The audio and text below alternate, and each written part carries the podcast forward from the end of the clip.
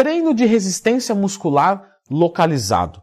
O que é, para que serve, quando ele deve ser colocado e por que ele é benéfico também para a hipertrofia dentro de um contexto. Tudo isso aqui no vídeo de hoje, mas esse vídeo só vai rodar para quem se inscrever no canal e clicar no gostei. O treino de resistência muscular localizado, como o próprio nome já diz, busca novamente aumentar a resistência localizada do seu músculo. Então a gente tem a resistência geral do nosso corpo, que pode ser criada com exercícios aeróbicos.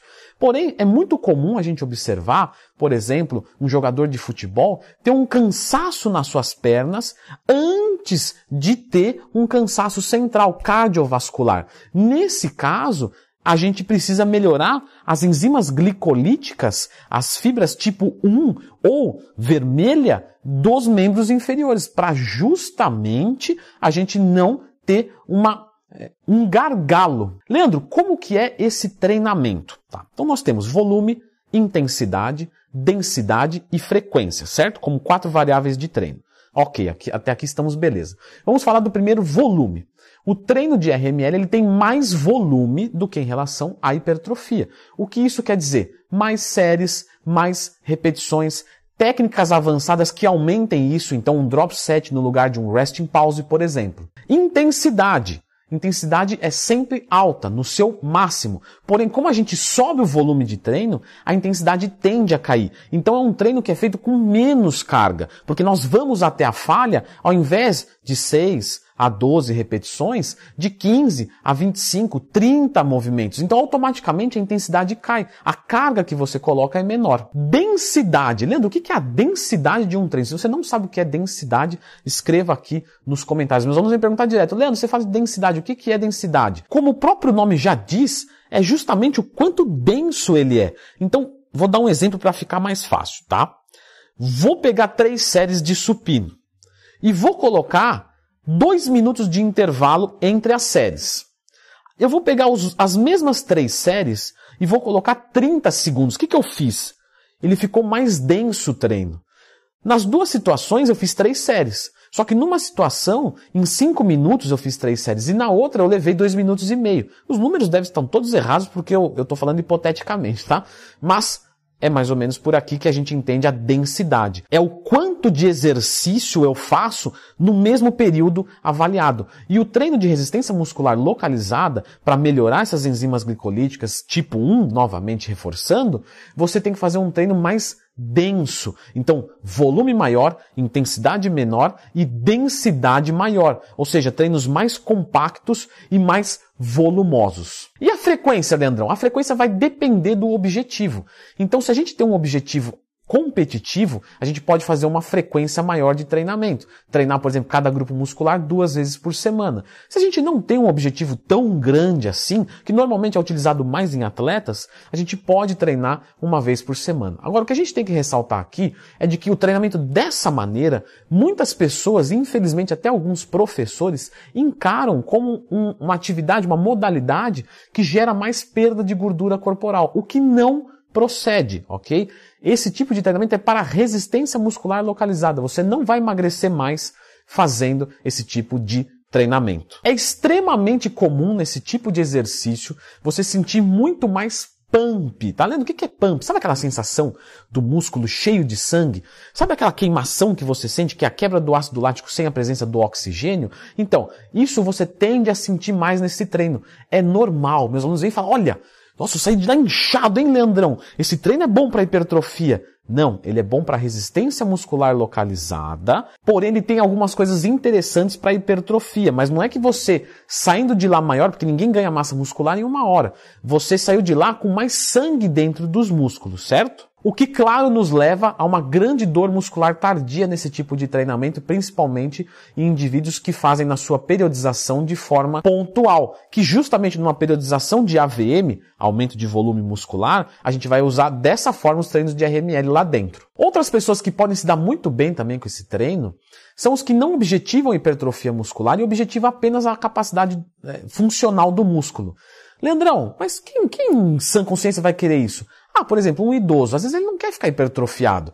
Ou às vezes uma pessoa já tem o trapézio muito grande, mas ele tem que treinar trapézio para ele ter uma mobilidade, para ter tudo funcionando direitinho. Ele precisa melhorar aquela região ali. Então ele vai fazer como? Altas repetições que não geram tanta hipertrofia, mas vai gerar melhora da capacidade dos músculos. Essas respostas são os estímulos da biogênese mitocondrial, que acaba fazendo uma modificação, uma mutação do tipo de fibra muscular e a angiogênese. Ou seja, sim, uma fibra que está tipo 2, que está branca, ela pode virar vermelha, ela pode ser mista também. Então, às vezes você pega um jogador de futebol que tem muita força. As fibras dele são de predominância branca. Ele vai começar a treinar RML e vai virar vermelha. E com isso, ele vai melhorar a sua função aeróbica.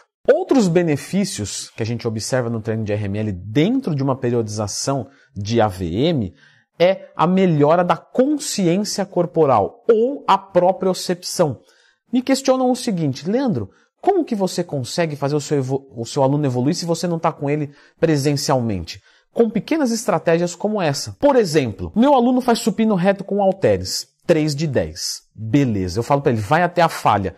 Leandrão, tô indo até a falha. Na, na semana de RML eu falo para ele assim, olha, supino reto com halteres, 3 de 20. Ele fala, beleza, Leandrão. Ele vai falar assim, pô, vou abaixar um pouco a carga. Quando ele abaixa a carga, ele faz muitas repetições e passa daquele número. Ele fala, nossa, eu consigo fazer mais. Então ele coloca mais carga. E quando ele vai ver, ele está pegando a mesma carga do que com 10 repetições. E ele mesmo cria a própria percepção de, olha, se eu consigo fazer o que eu fazia 3 de 10 até a falha, eu estou fazendo 3 de 20, 3 de 10 eu consigo aumentar muito mais. Na outra semana ele volta a aumentar a carga. Esses exercícios de propriocepção, para quem é avançado, pode achar que é uma besteira. Mas lembra só quando você começou que você não tinha ideia de quanto você colocava de carga. Se tivesse alguém treinando com você naquele momento, você ia conseguir você consegue render muito mais. Quem é iniciante e treinou com um amigo fala, nossa, com um amigo meu treinava pesado pra caramba. Os indivíduos que estão avançados, eles não precisam de ninguém para treinar pesado, porque eles têm a própria percepção. E isso a gente pode acelerar muito com treinamento de resistência muscular localizado e de força máxima também, que eu também utilizo na periodização dos meus alunos. Outro benefício, a melhora do aprendizado neuromotor. Então, não sei se vocês já perceberam isso. Mas algumas pessoas falam assim, ah, Leandro, é, eu tenho uma, um pouquinho de dificuldade de executar o supino. Sim, mas se você pegar um lutador e ele dá um soco na sua frente, bum, copia ele igualzinho. Você fala, não, não consigo, tenho que treinar. Pois é, musculação é a mesma coisa. Não é que você viu o movimento, você sabe fazer. Então na musculação parece que é diferente, parece que é só é, é carroceiro, é puxar carga. Não, não é isso.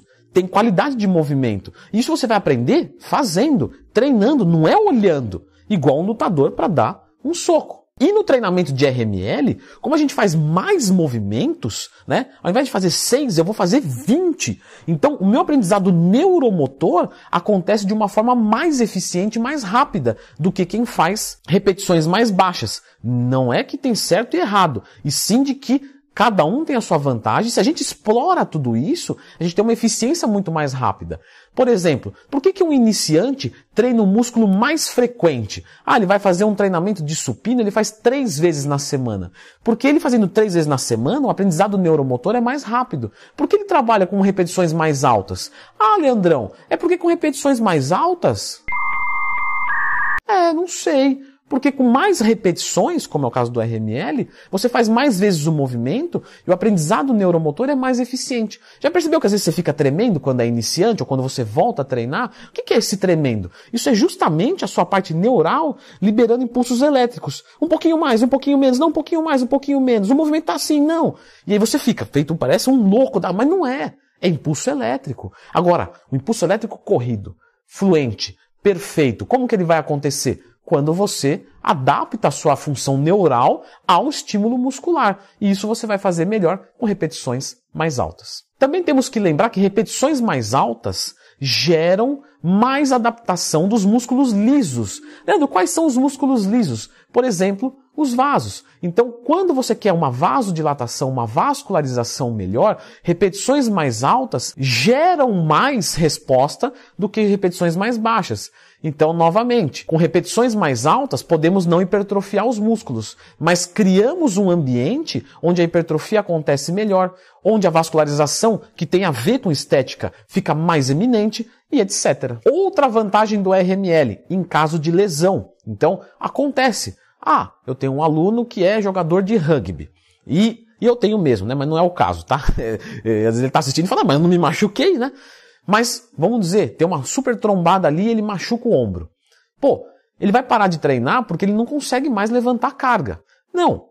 A gente vai colocar um treino de RML onde a carga é menor, o tempo de descanso é menor, então ele não consegue colocar muita carga. E aí ele vai conseguir treinar para manutenção da sua massa muscular e melhora da sua lesão. Então a gente não perde tempo. Isso pode ser utilizado também num caso de uma pessoa que precisa de um reforço muscular com uma articulação ruim, como é o caso de uma condromalácia patelar. Eu posso utilizar o treino de RML lá para melhorar a sua força e resistência muscular, sem colocar tanta carga, com isso tirar o estresse articular e com o tempo vir baixando a repetição. Né? Então, estratégias que a gente pode colocar para a habilitação, reabilitação e sustentabilidade da atividade física. Leandrão, e a técnica de série conjugada?